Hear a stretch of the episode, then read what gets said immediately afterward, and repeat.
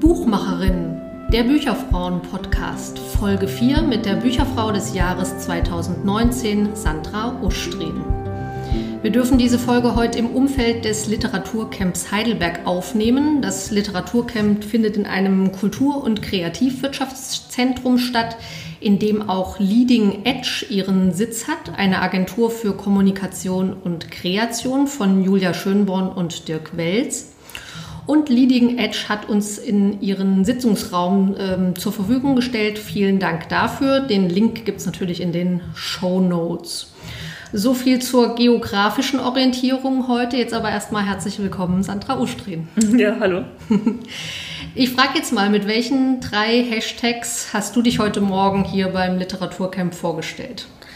Ich habe ein bisschen geschummelt, weil ich selber habe keinen Twitter-Account und ich habe einfach gesagt, Autorenwelt, Federwelt, der Self-Publisher. Das ist doch super, das ist doch genau richtig. es geht ja, glaube ich, auch gar nicht immer darum, dass die Twitter-Welt auch weiß, wer da ist, sondern dass diejenigen, die eben bei der Veranstaltung dabei sind, dass die auch so ein bisschen wissen, wer mit ihnen dabei ist. Habe ich mir auch gedacht, genau. Und deshalb fand ich das auch nicht so schlimm, ein bisschen geschummelt zu haben. Genau. Ich denke, über die Stichworte werden wir jetzt im Verlauf des Gesprächs auch nochmal mhm. sprechen. Ähm, ich würde gern einen Auszug aus der Begründung lesen ähm, zur Wahl der Bücherfrau des Jahres. Die Bücherfrauen haben Sandra Ustrin zur Bücherfrau des Jahres 2019 gewählt. Sie leistet seit Jahrzehnten einen unschätzbaren Beitrag zur Professionalisierung und Information, zu Austausch und Vernetzung derjenigen, ohne die es keine Bücher geben würde. Die Autorinnen, mit ihr wird eine Bücherfrau ausgezeichnet, die in ihrem Lebenswerk auf besondere Weise Kontinuität und Innovation, Print- und Online-Welten, Verlagsautorinnen und Self-Publisher verbindet. Also das ist ein Auszug. Und ich würde gern ein paar Stationen besprechen, äh, die sie, die du ähm, bis zu dieser Ehrung äh, in der Buchbranche durchlaufen hast. Wie ging das denn los? Hm. Also einmal gab es da diese Liebe zu Buchstaben, schon in der Schule. Darf ich denn soweit überhaupt ausholen? Ich Na, weiß natürlich. Ähm, genau, und die, ich habe studiert Neuere Deutsche Literatur, da den Bereich DDR-Literatur. Das ging über die Science Fiction, über die wissenschaftlich-technische Revolution und die Science Fiction in der DDR am Beispiel von einem Werk von so einem Autorenehepaar, Johanna und Günter Braun. Was mich daran interessiert hat und so ein bisschen finde ich schon manchmal auch komisch, dass das immer noch so reinspielt, war damals diese Überlegung, wie stellt sich denn die DDR, also ein Autor aus der DDR, ein Autorenehepaar, die Zukunft quasi vor, weil Science Fiction, da wird ja quasi beschrieben, was in der Zukunft, wie dann quasi die ideale Gesellschaft einmal sein soll.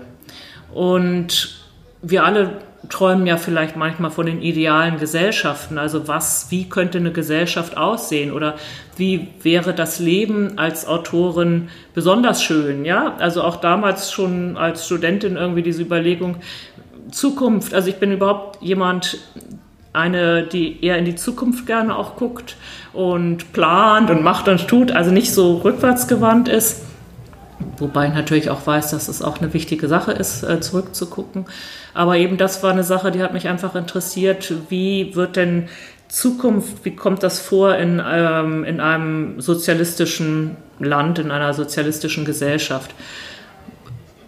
Das war dann bei denen meistens so, dass sie über diese Ebene quasi die Jetztzeit kritisierten. Ähm, also das war dann nicht das, was ich mir erwartet hatte eigentlich drunter, aber es war einfach eine, eine, ein spannendes Feld auch. Und ähm, dann, ähm, ich selber wollte halt gerne was mit Verlagsarbeit machen, in diese Richtung reingeht, habe ein paar Praktika gemacht und bei dem einen ist mir eben quasi das Buch über den Weg gelaufen, was wir dann gemeinsam konzipiert haben bei dem kleinen Verlag, wo ich ein Praktikum gemacht habe und was es auch jetzt immer noch gibt. Das ist das Handbuch für Autorinnen und Autoren.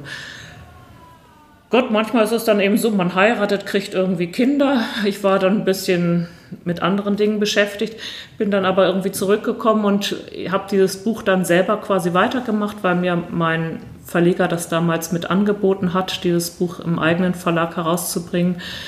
Da war ich quasi so eine Art Self-Publisherin auch, also ich kann mich auch gut in die Situation der Self-Publisher hineinversetzen.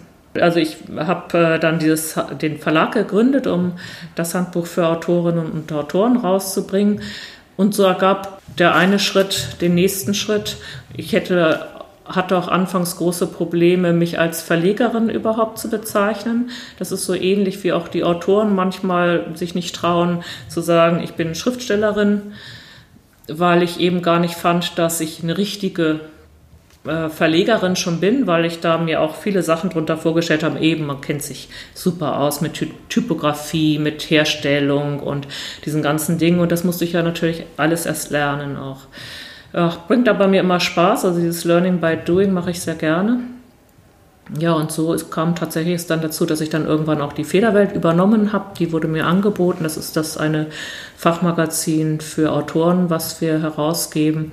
Vor ein paar Jahren hatten wir dann die Idee, dass es auch schön wäre, noch ein Magazin zu machen für Self-Publisher direkt. Also das ist die zweite Zeitschrift, die erscheint. Ja, man wächst und ich, mir bringt es eben auch Spaß, immer wieder was Neues zu machen. Ich fände es schrecklich, wenn ich immer nur dieses Handbuch machen müsste oder immer nur eine Zeitschrift und dann ich mir denke, okay, in zehn Jahren sind wir dann irgendwo bei Ausgabe, die erscheint sechsmal im Jahr, die Federwelt. Jetzt sind wir bei 137 und in zehn Jahren sind wir dann, also mal so ausrechnen, irgendwo ähm, also immer dasselbe zu machen, fände ich sehr langweilig. Und daher kommen vielleicht auch manchmal diese Ideen, man, wo man denkt, ach, das wäre eine gute Sache, versucht man doch mal, vers ich versuche mich dran, das umzusetzen. Vielleicht kann man andere auch noch dafür, be dafür begeistern. Und dann sind ja auch Autorinnen und Autoren mh, mm, eine Zielgruppe, um das mal so zu sagen, die einfach ja, das ist einfach ein sympathisches Völkchen, mit denen, man, mit denen ich gerne zusammenarbeite. Mhm. Jetzt ist in dieser Begründung auch davon gesprochen worden, dass äh, du äh, so vermeintliche Gegensätze auch zusammenbringst. Also diese Printwelt und die Online-Welt und ähm, die Autorinnen, die für Verlage arbeiten mhm. und Self-Publisher und Publisherinnen. Ähm, ist das eigentlich ein Gegensatz oder ähm, schließt sich das gar nicht so aus. Und wie bringt man beides zusammen jeweils? Ich finde, das ist überhaupt gar kein Gegensatz. Das ist einfach nur eine andere Form, die Buchstaben in die Welt zu bringen und eben die Geschichten dann, ob das jetzt ein E-Book ist oder eben eine oder ein Buch oder ein Hörstück oder sonst irgendwie was ist. es geht immer um Ideen, um Geschichten und wie das der Leser oder die Leserin nachher dann präsentiert bekommt, ist, finde ich eigentlich komplett egal. Und auch da eben Stichwort Verlag oder Self-Publishing. Hauptsache eben nachher entsteht eine gute Geschichte und die ist lesenswert und macht irgendwas mit einem der Personen, die sie dann liest. Insofern, und das ist eben ja auch die Zukunft, ne? Also wohin geht äh, das, das ganze, die ganze Buchbranche? Und das finde ich immer spannend. Also da wäre es für mich langweilig, wenn ich jetzt äh, mich überhaupt nicht mit dieser Sache beschäftigen würde, mit dem Self-Publishing zum Beispiel oder mit E-Books oder wie man eben auch publizieren kann. Mhm. Ähm auch wenn du jetzt hier junge Autorinnen und Autoren triffst, du hast schon gesagt, manche trauen sich noch gar nicht so richtig, das anzunehmen. Was ist da so der Rat an, an diejenigen? Einfach mal machen. ja, ich bin tatsächlich eine, die eben sagt, wenn man selber an etwas glaubt und sagt, äh, das ist die Sache, die will ich unbedingt machen, dann soll man es tun. Also da gibt es eigentlich kein besseres Rezept und keinen besseren Rat dazu. Und deshalb, ja, jeder Person auch, also das ist einfach auch wichtig, da an sich zu glauben und es auszutesten. Und wenn es dann irgendwann nicht klappt oder man das ewig öde findet, dieses äh, 30 Mal überarbeiten eines Textes, ja, und dann die ganzen Absagen von Verlagen und sich durchwühlen durch irgendwelche Seiten von Self-Publishing-Distributoren, wenn man dann irgendwann mal findet, oh Gott, ist das öde, das ist nichts für mich, ja, dann kann man ja immer noch was anders machen. Ne? Also, aber erstmal einmal ausprobieren probieren eben und dann entscheiden, ist das was für einen oder nicht. Und was sind denn die Angebote, die du ähm, machst? Also es sind ja, wenn ich es so richtig verstehe, unterstützende Maßnahmen äh, für Autorinnen und Autoren. Was ist es genau, was ihr anbietet? Also vom Ustrin Verlag her haben wir einmal die Bücher, also Fachbücher für Autorinnen und Autoren. Also ich muss jetzt immer wieder sagen Autorinnen und Autoren. Ich kann vielleicht abkürzen irgendwann mal mit einfach nur A oder irgendwie so. Aber ähm, dann gibt es die beiden Zeitschriften, also die beiden Fachmagazine, die, die Federwelt eben und der Self-Publisher. Dann haben wir, und das haben wir dann getrennt, eben die Autorenwelt auch. Da gibt es die beiden Newsletter, also einmal den Newsletter Preise und Stipendien und den anderen Newsletter ähm, News aus dem Literaturbetrieb, die wir regelmäßig versenden. Wie oft kommen die denn? Der Preise und Stipendien, der erscheint dreimal im Monat und ähm, News aus dem Literaturbetrieb einmal im Monat. Mhm. Das hat auch was mit dem Kontingent unseres Newsletter-Providers zu tun. Äh, das kostet nämlich ja Geld, sowas zu versenden, weil diese Firma mit ihren Verteilern da weit gelistet ist, also die Allianz der zertifizierten Versender, wo die mit bei ist, damit äh, das nicht irgendwie als Spam äh, rausgeht, weil bei dem großen Newsletterpreis und Stipendien sind es alleine 25.000 25.500, glaube ich, im Moment User. Und äh, wenn man den versendet, wäre das sofort, wäre man da unter Spam-Verdacht. Und deshalb äh, kann man also nicht mit Mailchimp oder sowas das mal eben versenden. Und das kostet eben auch Geld und 120 Euro oder sowas im Monat zahlen wir da. Und äh, deshalb haben wir natürlich auch Anzeigen immer drin, auch bezahlte dann, oft von irgendwelchen Schreibworkshops und ähnlichem, äh, wo wir dann wieder Geld dadurch reinkommen, da, wo dann Geld dadurch reinkommt. Nichts kostet es, wenn wir eben darauf hinweisen, auf diese Ausschreibung. Da werden wir auch manchmal nachgefragt, kostet das Geld, wenn wir da erwähnt werden? Nee, nee, das ist alles also kostenlos. Genau, also diese beiden Newsletter gibt es noch und dann gibt es eben die Autorenwelt.de, das ist die Internetplattform. Ursprünglich war das mal ustrin.de, aber diese Seite, die ich irgendwann 1900 98, glaube ich, ins Leben gerufen hatte, ustrin.de, die war eben sehr in die Jahre gekommen. Das war erst mit Netscape Kommunikator hatte ich das gemacht, dann mit irgendwie Adobe Go Live äh, und sie sah einfach immer nur schrecklicher und schrecklicher und schrecklicher aus. Und ich wollte eben auch gerne, dass man das mit Login machen kann, dass man also als Veranstalter seine Ausschreibung selber eintragen kann und ich nicht irgendwie gefühlte Jahre meines Lebens damit zubringe, irgendwelche Ausschreibungen für Stipendien und so selber händisch einzutragen und hochzuladen. Und die Veranstalter sind dadurch auch ähm, unabhängiger von mir. Die können es einfach raufstellen. Ich gebe es dann nur noch frei und fertig. Und das ist eben quasi eine Plattform, einmal wo es eben die Ausschreibung gibt über Literaturstipendien und Literaturpreise. Aber wir haben da auch noch viele andere Sachen mit bei bei der Autorenwelt und haben dafür eigens eine GmbH gegründet. Das ist also komplett getrennt dann vom Ustrin Verlag. Aber ich bin quasi beides in meiner Person, läuft quasi so eine Linie oder was auch immer, so eine gepunktete ähm, durch mich durch und ähm, wo ich dann einmal eben die, äh, der Ustrin Verlag bin und einmal auch die Autorenwelt. Mhm. Ich habe eine ganz schöne Anekdote, wie ich da heute Morgen äh, äh, musste ich mich noch um eine andere Sache kümmern mhm. und äh, habe nach einer Autorin recherchiert, äh, die nächste Woche in Heidelberg lesen soll, mhm. Mernush Zairi Estafahani. So. Mhm, ja. Ähm, und dann kam sie mit einer Autorenwelt-Profilseite, mhm. äh, habe ich eben ein Google-Ergebnis gefunden mhm. und äh, fand ich ganz interessant, dass, äh, dass ja. das heute Morgen so, ähm, ja, so zusammengekommen mhm. ist. Also das ist auch das Besondere jetzt an der neuen Seite, also an autorenwelt.de, eben ehemals ustrin.de, das hatte das gar nicht. Da kann man eben als Person, als buchaffine Person, so sage ich mal, es muss eben gar nicht unbedingt eine Autorin sein, kann man ein Profil von sich erstellen und dann, wenn man das ähm, erstellt, dieses Profil, ganz viele Kästchen ankreuzen, was man ist, also welche Art Mensch man quasi ist.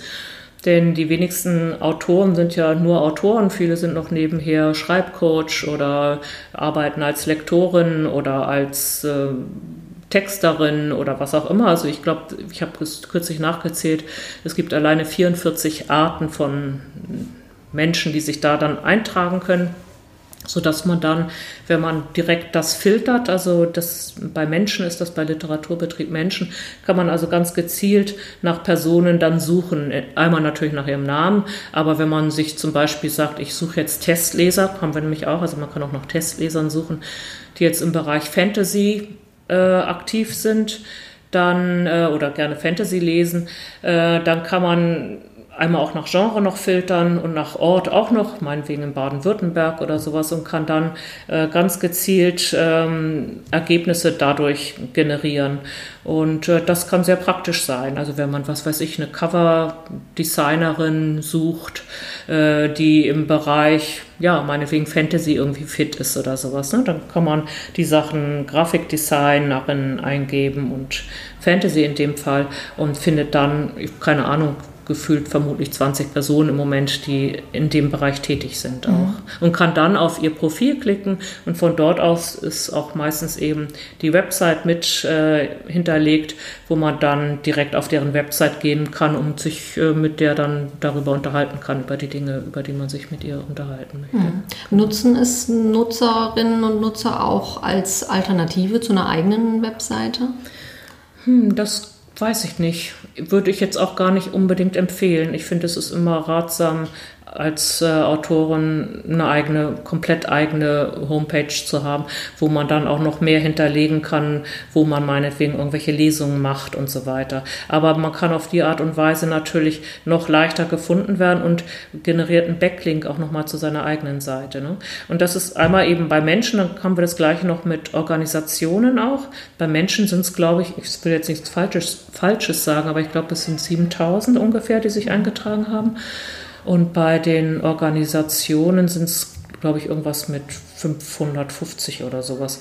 Und da sind zum Beispiel auch die ganzen Literaturagenturen zu finden. Auch da wieder, wenn man bei Art so das Aufklappmenü so sich anguckt, kann man auswählen, eben meinetwegen Literaturagenturen oder Literaturkreise oder ähm, was weiß ich eben. Auch da gibt es verschiedene Unterkategorien und dann direkt äh, aussuchen äh, und gezielt suchen, meinetwegen nach Literaturagenturen, die oh, Thriller oder irgendwie sowas machen, da äh, mhm. das, oder Kinder- und Jugendbücher darauf meinetwegen spezialisiert sind. Und dann findet man ich glaube, wir haben im Moment 76 Literaturagenturen drin. Mhm.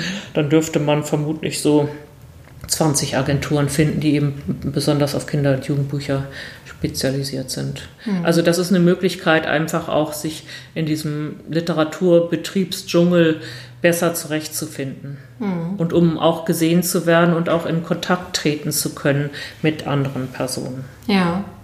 Es klingt nach einer ganzen Menge, also wenn sich da 7000 ja. Äh, ja, Menschen. Das ist schon eine ganze Masse.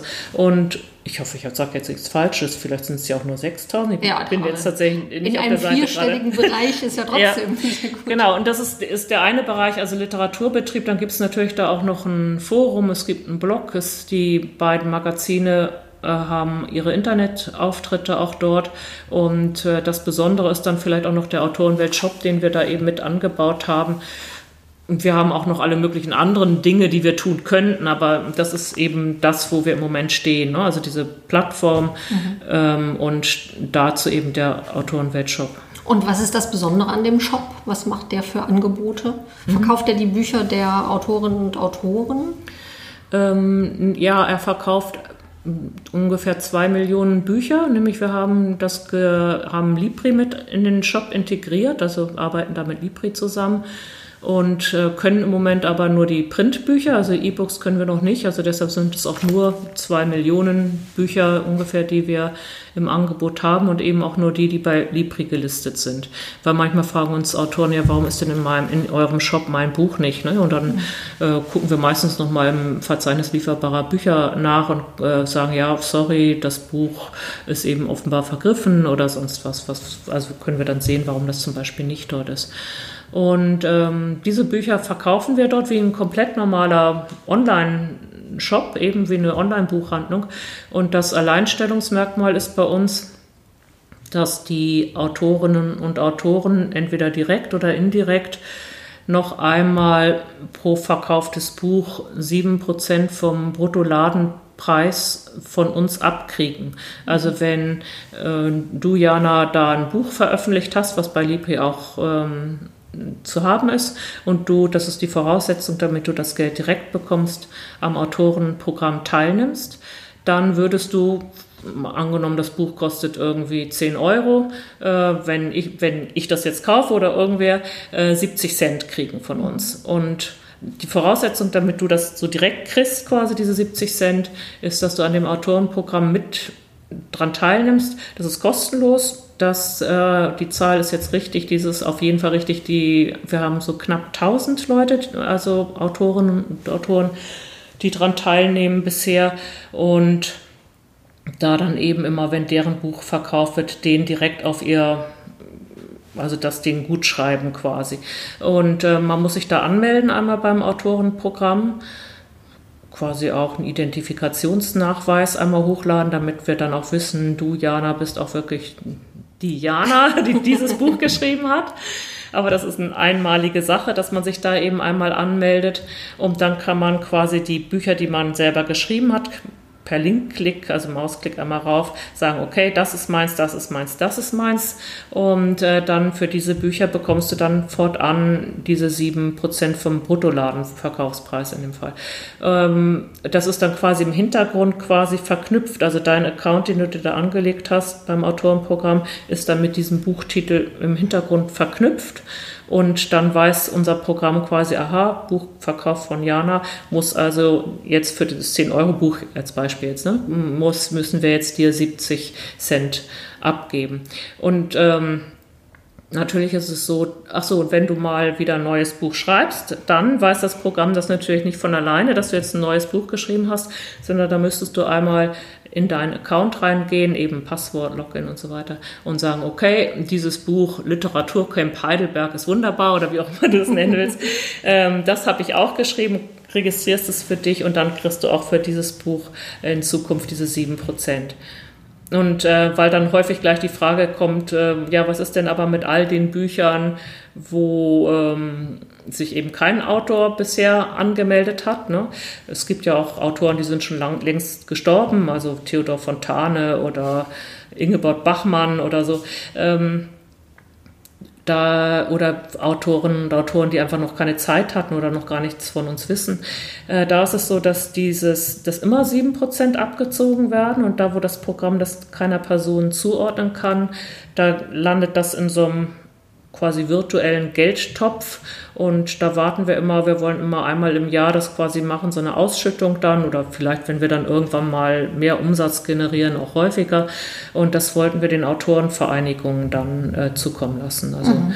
das hatten wir jetzt ähm, bei der Leipziger Buchmesse 2019 jetzt in diesem Jahr zum ersten Mal gemacht. Da haben die, hat das Netzwerk Autorenrechte von uns äh, 3000 Euro bekommen. Und wir hoffen, je mehr Leute das eben auch wissen, dass man, dass es da so ist, also dass die Autoren quasi gut davon haben, wenn man im Autorenweltshop Bücher kauft, dass wenn das mehr und mehr wird, dass wir dann auch den Autoren eben, dass das immer mehr wird, was wir denen eben dann auch geben mhm. können. Ne? Ich erinnere mich an ein äh, Foto auf eurer Facebook-Seite, ähm, auf dem Janet Clark äh, offensichtlich ja. diese äh, äh symbolischen äh, mhm. Geldbeträge ja. entgegennimmt, sah sehr imposant aus. Ja, das war, das sah lustig aus. Nicht? Wir hatten uns auch überlegt, machen wir einfach irgendwie diesen üblichen Scheck. Das fand ich irgendwie ziemlich langweilig. Und äh, dann hatten wir diese Idee, dass wir einfach so überdimensional große Geldscheine nehmen und äh, in 500er, äh, also Stückelung, das also sechs Geldscheine mit A 500 Euro überreichen und die waren irgendwie so groß, fast wie Janet Clark selber. Da hatte sie also ganz schön zu tun. Wir haben es auch direkt vorher einmal geübt, äh, damit das irgendwie einigermaßen über die Bühne geht, dann im wahrsten Sinne des mhm. Wortes. Das hat Spaß gebracht, ja.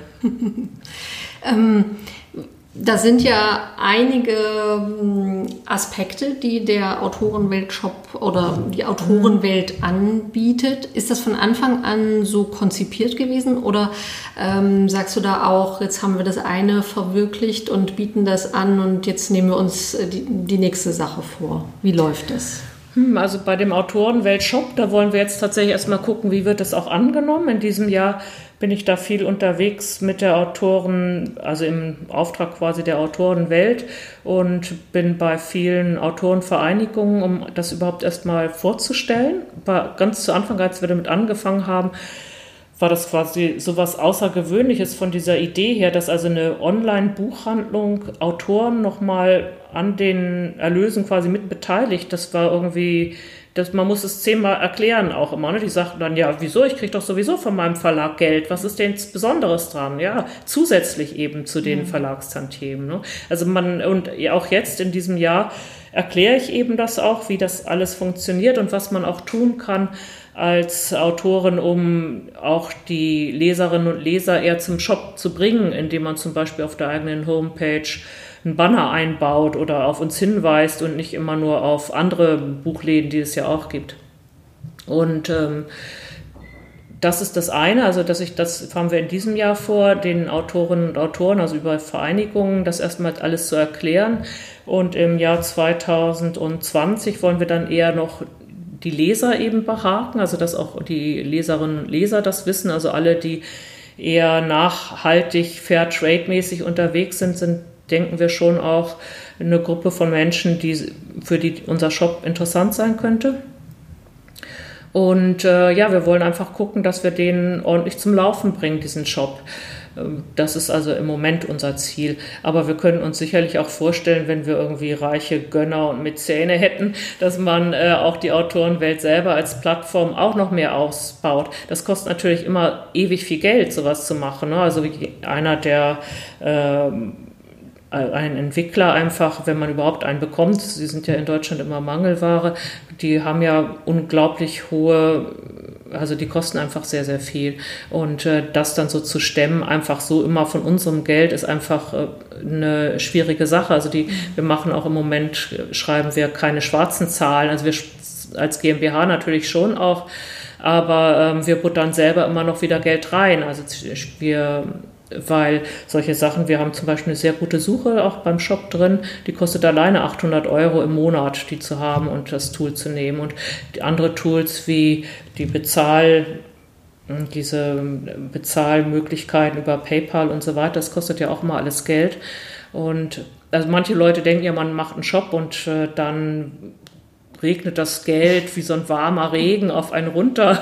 Aber so ist es eben nicht, weil äh, auch die Server, das alles kostet Geld. Und dann ist es ja so, das ist vielen auch nicht bewusst, dass eine Buchhandlung an einem Buch ja auch nicht sonderlich viel Geld verdient. Also bei so einem 10-Euro-Buch sind es ja ungefähr 3 Euro bei 30 Prozent Buchhandelsrabatt, quasi 3 Euro, die wir jetzt als Buchhandlung ungefähr kriegen. Davon gehen dann die bei so einem 10-Euro-Buch eben 70 Cent bei, an dich jetzt als Autorin, dann hat man noch 2,30 Euro. Und dann zahlen wir natürlich auch Libri noch Geld dafür, dass die das Buch versenden. Das verschicken ja nicht irgendwelche Brieftauben, sondern das mhm. wird irgendwie verschickt. Und dafür möchte Libri natürlich auch bezahlt werden. Und da ist es dann eben so, dass man dann vielleicht pro Buch, wenn man Glück hat und es nicht zu schwer ist, ähm, vielleicht 50 Cent dran verdient. Dann, ne? Verdient jetzt im Sinne von, da jetzt habe ich eben noch nicht abgezogen, äh, was äh, weggeht an Kosten eben für die Bezahldienstleister und sowas alles ja, also äh, das wird über die Menge versuchen wir dann eben irgendwann mal in die schwarzen Zahlen zu kommen dann. Mhm. Aber ja, wir glauben dran, weil wir finden, das ist eine ziemlich coole Idee und eine tolle Sache und die Autoren, denen wir davon erzählt haben, denen gefällt es auch. Und ähm, man muss da einfach auch einen längeren Atem haben, denke mhm. ich. Wie viele Autorinnen und Autoren sind dabei jetzt schon? Ja, knapp 1000, also so ja. 950 sowas. Mhm, mhm, okay. Ja. Äh, ich habe auch gelesen, es gibt verschiedene Bücherfrauentermine dazu auch in mhm. verschiedenen Regionalgruppen. Mhm. Ich habe von einem Termin in Berlin gelesen und einem in, in Fürth. In Fürth ist noch demnächst, genau. In Berlin war ich gleich am Anfang des mhm. Jahres, im mhm. Februar. In Oldenburg, da war ich auch. Das war so ein Bücherfrauen-Stammtisch, aber ja, eher. Ja. Und als ich übrigens die Nachricht hörte, dass ich irgendwie Bücherfrau des Jahres werde, äh, werde da war der Anruf irgendwie aus Freiburg äh, oder die Mail, wo gesagt wurde, wir sind gerade in Freiburg und ja. ich soll mal anrufen. Und dann dachte ich, ach Freiburg, äh, das ist ja auch mal nett, da gehe ich, also um so einen Vortrag zu halten einfach, da äh, gehe ich ja gerne hin, da kann ich gleich meine Freundin besuchen, die ich dort habe. Und äh, dann war ich dann doch, ähm, ja, ich habe mich riesig gefreut, als dann der Anruf kam eben auch und wo ihr gesagt habt, nee, nee, du sollst jetzt nicht einen Vortrag hier in Freiburg halten, sondern du wirst Bücherfrau des Jahres. Also das ist einfach eine unglaubliche Ehre, ja, eine wirkliche wahnsinnige Ehre, das werden zu dürfen. Hm.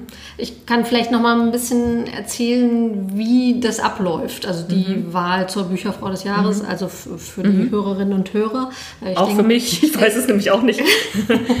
also es ist so, dass ähm, etwa ab Ende des Jahres ähm, bis ungefähr zum 28. Februar äh, mhm. wird eben gesagt, äh, es können jetzt wieder Vorschläge für die Bücherfrau des Jahres gemacht werden. Ähm, das kann sowohl von Regionalgruppen ausgehen als auch von einzelnen Bücherfrauen. Mhm. Und dann sammeln wir diese ganzen Vorschläge und ähm, geben sie wiederum eben in die Gruppen. Ähm, und ich glaube, das waren dann ja etwa vier Vorschläge diesmal, also ich bin nicht ganz sicher, mhm. aber die werden dann eben wieder in die einzelnen mhm. Gruppen gegeben. Äh, und das organisiert jede Gruppe dann selbst, wie sie, ob sie das mhm. diskutieren, ob sie das zusammen lesen, ob sie eine mhm. Doodle-Abstimmung machen. Mhm. Auf jeden Fall bringen die Regionalsprecherinnen dann eben ihre Stimmen, die sie aus der Gruppe bekommen haben, mit zum erweiterten, zum erweiterten Vorstand, also zu der Tagung in Freiburg, von der mhm. aus ich eben dann angerufen habe. Ja. Ähm, und dann wird da an einem Sonntagvormittag in der Regel mhm. äh, wird die Bücherfrau des Jahres gewählt gewählt und äh, ich finde das eine ganz tolle Wahl immer, äh, weil das einfach so, so eine emotionale Geschichte auch mhm. ist. Ja? ja? Also wenn dann diese Punkte verteilt werden und äh, zusammengerechnet werden mhm. und weil ich da immer auf der sicheren Seite sein will, muss dann auch nochmal jemand gegenrechnen. so. Ja, sehr nett. Ja, also ähm, und es ist eben wirklich so, dass äh, im Prinzip jede Bücherfrau die Möglichkeit hat, über ihre mhm. Regionalgruppe das auch mitzustimmen. Mhm. Ja? Und ähm, dann kommt das eben auch so aus der, aus der Tiefe der mhm. Bücherfrauen und äh, ja, war eine sehr schöne Sache auch dieses Jahr wieder. Mhm. Und jetzt wird es ja so sein, äh, für diejenigen, die das nicht wissen, ähm, die Ehrung wird dann auf der Buchmesse in Frankfurt stattfinden, mhm. eine schöne Feierstunde. Sandra Ostrin verdreht die Augen etwas. ja, sowas ist, bin ich nicht gewöhnt, weil ich sitze eigentlich normalerweise eben an meinem Schreibtisch. Ne? Und ähm, ja, gut. Aber das ist doch einfach ein, ein schöner Dank dafür, dass, dass du mhm. einfach äh, ja die letzten Jahre jetzt, äh, vielleicht schon Jahrzehnte würde ich sagen, mhm. einfach im Sinne von Autorinnen und Autoren gearbeitet hast. Ja, ja finde ich toll.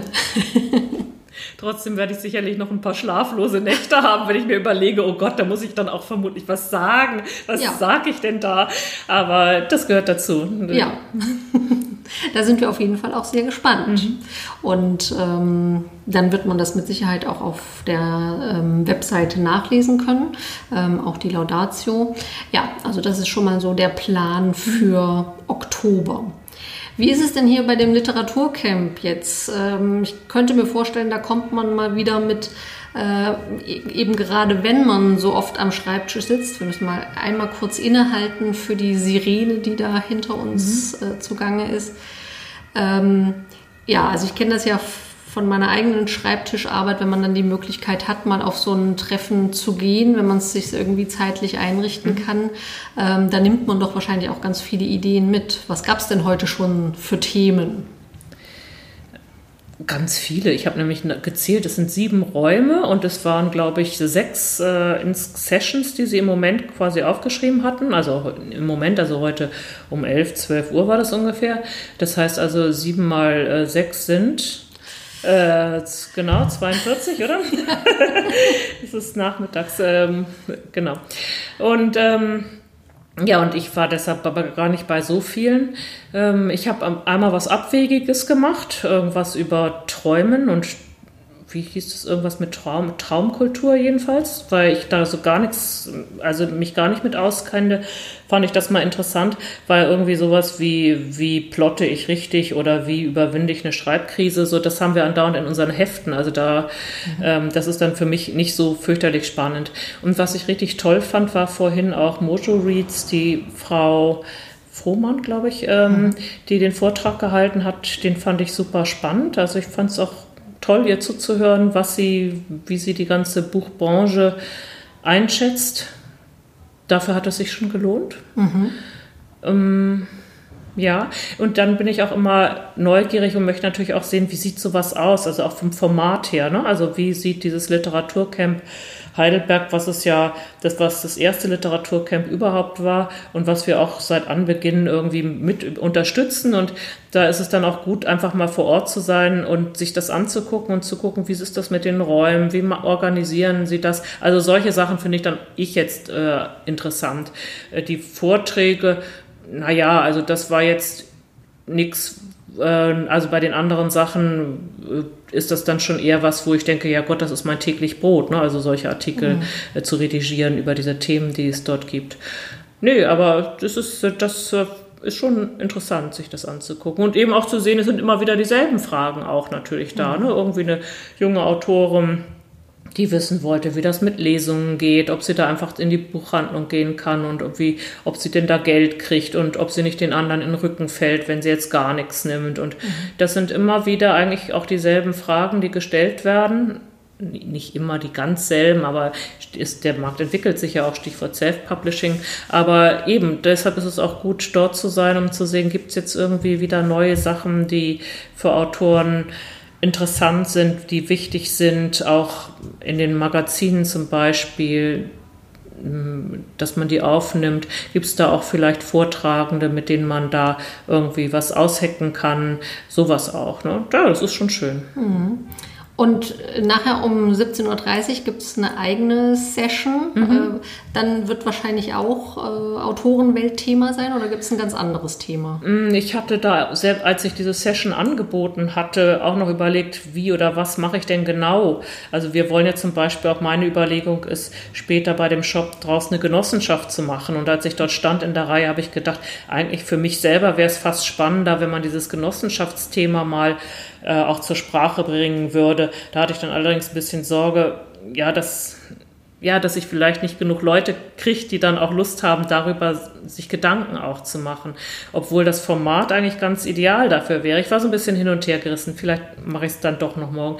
Nee, ich habe angeboten, einfach äh, die Frage der nachzugehen, was verdient man als Autorin als Autor in der Buchbranche mit einem Buch und wer verdient an einem Buch überhaupt was? Also was verdient die Buchhandlung, was verdient der Verlag und äh, was landet, bleibt beim Autor hängen, weil das ist oft so, hm, ja, da unrealistisch, so, also bei Neulingen, die dann sagen, ja, das ist ja unfair, die gemeinen bösen Barsortimenter, die nehmen 50 Prozent, die saugen irgendwie die Verlage aus oder sowas.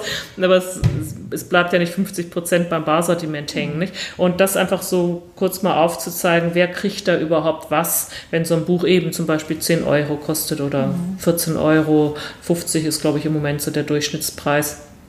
Und äh, warum kann dann eigentlich ein Auto auch maximal nur so 10 Prozent bekommen? Weil die anderen müssen ja auch noch alle irgendwas zum Abbeißen haben. Ne? Äh, und solche Sachen einfach äh, klar zu machen und gut, da werde ich am Ende vielleicht auch sagen, okay Leute, wenn ihr beim Autorenweltshop kauft, da haben die Autoren dann quasi nochmal was, was sie dann zusätzlich dran verdienen können. Aber da ist es eher, dass ich da mal gucken will, auch wie ist es, die, dass die Leute, die dann dort sind, was wissen die bereits darüber? Und ja, das wird vielleicht ein ganz schöner Austausch. Mal, mal sehen. Mhm. Jetzt hätte ich noch eine Frage. Ich hoffe, sie ist nicht zu privat, ähm, aber offensichtlich äh, macht ihr auch ein Familienunternehmen. Also ich mhm. habe gelesen, mhm. äh, an äh, Autorenwelt ist auch äh, dein Sohn mhm. Äh, beteiligt. Äh, wie ist das in so einem Familienunternehmen? Klasse. Nein, wir mögen uns auch einfach. Also ich, ich habe meine, ich habe zwei Jungs und der Wilhelm, der bei uns da mitmacht, das ist der ältere von beiden. Der wird jetzt im Juli, äh, Jahrgang 87, 32. Mhm. Und äh, der kleinere ist, äh, 31, ist 30 geworden, genau. Der ist in der Schweiz, in Zürich und der Wilhelm ist eben in München und macht da bei uns mit. Und das bringt einfach Spaß. Wobei wir dann, wenn wir uns Weihnachten zum Beispiel oder so dann außer der Reihe treffen, ich dann manchmal, also eher ich bin es, eher nicht so, wo ich dann sage, du, aber nichts über die Autorenwelt jetzt, ne? Also bitte. Und er, ja, aber und dann geht es dann schon wieder dann los. Und wo ich dann manchmal denke, nee, es ist mir dann zu viel, weil ich, wenn wir, wir skypen oder Google Hangout meistens dann auch eben über solche Themen oder wir haben noch so einen Slack-Kanal, wo wir dann solche Sachen dann machen. Und da ist man man sowieso viel im Kontakt miteinander dann dabei. Ne? Und wenn man dann auch noch irgendwie bei sowas wie Weihnachten quasi äh, dann auch noch immer damit äh, rummacht, dann ist es mir irgendwann auch zu viel. Ne? Also hin und wieder brauche ich auch sowas, wo buchstabenfreie Zeit und buchstabenfreie Zone ist. Und auch das eben, wo ich einfach mit meinem Sohn irgendwie was weiß ich, mich über was anderes unterhalten kann. Dann, ne? mhm. Aber das ist schön und da rückt einem manchmal auch den Kopf zurecht und ähm, ja, bringt einfach Spaß. Also es ist äh, eine absolute Bereicherung ne, und sehr, sehr schön. Mhm. Klingt gut. Ähm, vielleicht noch ein letztes Thema. Wie war das denn äh, damals um 1999 bei den Bücherfrauen in München? Mhm. Ähm, da warst du Münchner Regionalsprecherin. Mhm. Ähm, wir haben jetzt in den letzten Podcasts ging es auch manchmal darum, ja, zu solchen Ämtern kommt man auch bist du da eigentlich freiwillig reingekommen? So ja, äh, das war so. Ähm, ich hatte tatsächlich durch die Recherche am Handbuch äh, für Autoren und Autoren erfahren, dass es also diese Bücherfrauen gibt. Und dann habe ich gedacht, na, das ist ja eine tolle Sache, da will ich auch mit zugehören. Bin da also Mitglied geworden. Und dann hatte ich gedacht, naja, wenn man dann immer nur so Mitglied ist und sich gar nicht engagiert, ist auch doof. Da kriegt man gar nicht so viel mit, weil entweder ist das Wetter zu schön oder zu schlecht oder irgendeine Ausrede hat man dann meistens, dass man da vielleicht doch nicht hingeht. Und ich habe gedacht, wenn ich da mehr involviert bin, dann muss ich da auch quasi hin und dann lerne ich am meisten dabei. Weil da war ich ja noch gar nicht so eine richtige Verlegerin damals, ne? also noch eher an meinen Anfängen.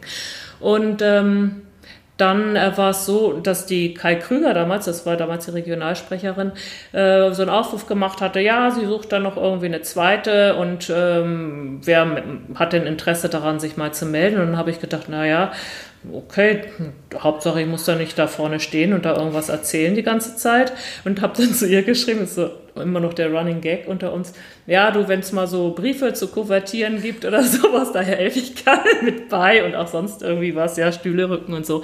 Also äh, da kannst du auf mich zählen. Ja, also zweite gewonnen und kaum, dass ich das quasi gemacht hatte, irgendwie gefühlt irgendwie drei Monate später ist sie versetzt, also ist, sie, hat sie den Verlag gewechselt, irgendwo in der Nähe von Frankfurt, war also nicht mehr in München. Und äh, dann wurde ich quasi dadurch dann zur ersten, nicht? also um ihren Platz da äh, zu besetzen. Und ähm, ich weiß damals noch, das war für mich mm, also diese Vorstellungsrunden dann zu leiten, wir hatten immer eine Frau, die wir eingeladen haben, die irgendwas erzählt hat über die Verlagswelt oder sowas an so einem Abend im Monat und wo man die dann natürlich auch vorgestellt hat und ähnliches. Und ich weiß noch, wie aufgeregt ich damals war auch. Ich bin, neige sowieso dazu, bei solchen Sachen auch aufgeregt zu sein. Ich sehe da manchmal schon den Hubschrauber kreisen, der dann mich äh, irgendwie zum nächsten Krankenhaus wegen Herz, Herzkasper und ähnlichem fährt, ja. Und ähm, ich hätte immer am liebsten gesagt, ja, was soll ich denn da sagen? Am besten sagt man einfach, hallo, schön, dass ihr alle da seid, ähm, jetzt geht's los. Ne? Ja. Und dieses zu lernen, dass das eben nicht reicht, dass äh, auch heute, heutzutage noch manchmal fällt mir das schwer, also zu überlegen, was sage ich denn, um das jetzt irgendwie ne, in nette Worte zu packen, möglichst. Mhm. Ähm, das ist was anderes, wenn man sitzt am Schreibtisch. Ich glaube, die Autoren und Autoren werden da mit mir fühlen können. Da kann man ganze Welten erschreiben und ich kann auch Sachbuchartikel und Editorials und alles Mögliche. Aber wenn man äh, dann plötzlich äh, vor irgendeiner Menschenmenge steht, das ist nochmal eine ganz andere Nummer auch. Ich habe aber gelernt, man kann sowas auch lernen und man kann das üben. Und deshalb, ähm, auch wenn manchmal Autoren sagen, eine Lesung zu machen, das ist für sie quasi ein Ding der Unmöglichkeit, weil sie davor so ein riesiges Lampenfieber hab, haben, weil ich das eben auch kenne, kann man wirklich nur sagen, üb es, trainier es. Es gibt zum Beispiel ja die Toastmaster oder ähnliche Gruppen, wo man sich einmal die Woche trifft mhm. und sowas auch lernen kann. Und ähm, es ist schön, wenn man das kann. Und äh, für das Buch selber ist es natürlich auch wahnsinnig wichtig, dass man und für das äh, Dasein als Autorin, dass man sowas lernt und sein Buch gut vortragen kann und mhm. es nicht kaputt liest. Ne? Und da kann man auch sich dann ein paar Stunden gönnen bei irgendeinem Sprecher, der einem einfach noch ein paar Techniken beibringt. Sollte ich auch mal machen. Aber also ähm, ja, so kam ich quasi damals äh, dazu, Sprecherin äh, von München zu sein, von der Münchner mhm. Städtegruppe. Hat aber wirklich auch viel Spaß gebracht, war auch eine schöne mhm. Zeit. Ich denke, das ist ja auch so etwas, für das ich die Bücherfrauen auch so schätze, dass man eine, ich sage mal, eine Spielwiese mhm. hat, wo man einfach Dinge genau. ausprobieren kann, die schon für die Buchbranche wichtig mhm. ist. Aber bei den Bücherfrauen ist es dann in, in, dem kleineren Kreis jetzt auch nicht so existenziell, mhm. wenn mal was mhm. nicht genau so funktioniert, ja. wie man sich es vielleicht äh, vorgestellt ja. hat. Ne? Und einfach auch so, ja, so, so einen gewissen Branchenumgang oder ja. mit Öffentlichkeit eben auch mhm. zu lernen. Wobei bei Öffentlichkeit, ich finde es eben was, es ist was anderes, wenn ich was jetzt über einen Ustrin Verlag erzähle oder Autorenwelt und mich da verhasple, ne, dann denke ich mir, naja, hm. aber in dem Moment, wo ich das dann natürlich für wen anders mache, in dem Fall dann Bücherfrauen, da ist dann der Anspruch noch größer, es noch mhm. besonders gut zu machen, weil, weil man ja die nicht blamieren möchte. Ne? Mhm. Also so ein Denken ist dann manchmal, was einen dann eher auch behindert und einen noch nervöser macht, als es gut ist ja, für einen. Ja. Ne? Aber sowas kann man lernen, denke ich. Hm. Aber jetzt hatten wir ein wunderbares Gespräch. ähm, vielleicht auch, weil wir das Mikrofon so ein bisschen aus dem Blickfeld hatten. Mhm. Ähm, freut mich sehr, dass wir das gemacht haben. Mhm. Und ich freue mich sehr auf die Ehrung im Oktober. Ja, da freue ich mich auch drauf. Wenn ihr uns nach dieser Podcast-Folge schreiben wollt, dann tut dies gerne per E-Mail an podcast.bücherfrauen.de. Ihr erreicht uns aber natürlich auch auf Twitter, at Bücherfrauen mit UE, ebenso auf Facebook. Vielen Dank fürs Zuhören und bis bald zur nächsten Folge Buchmacherinnen, dem Bücherfrauen-Podcast.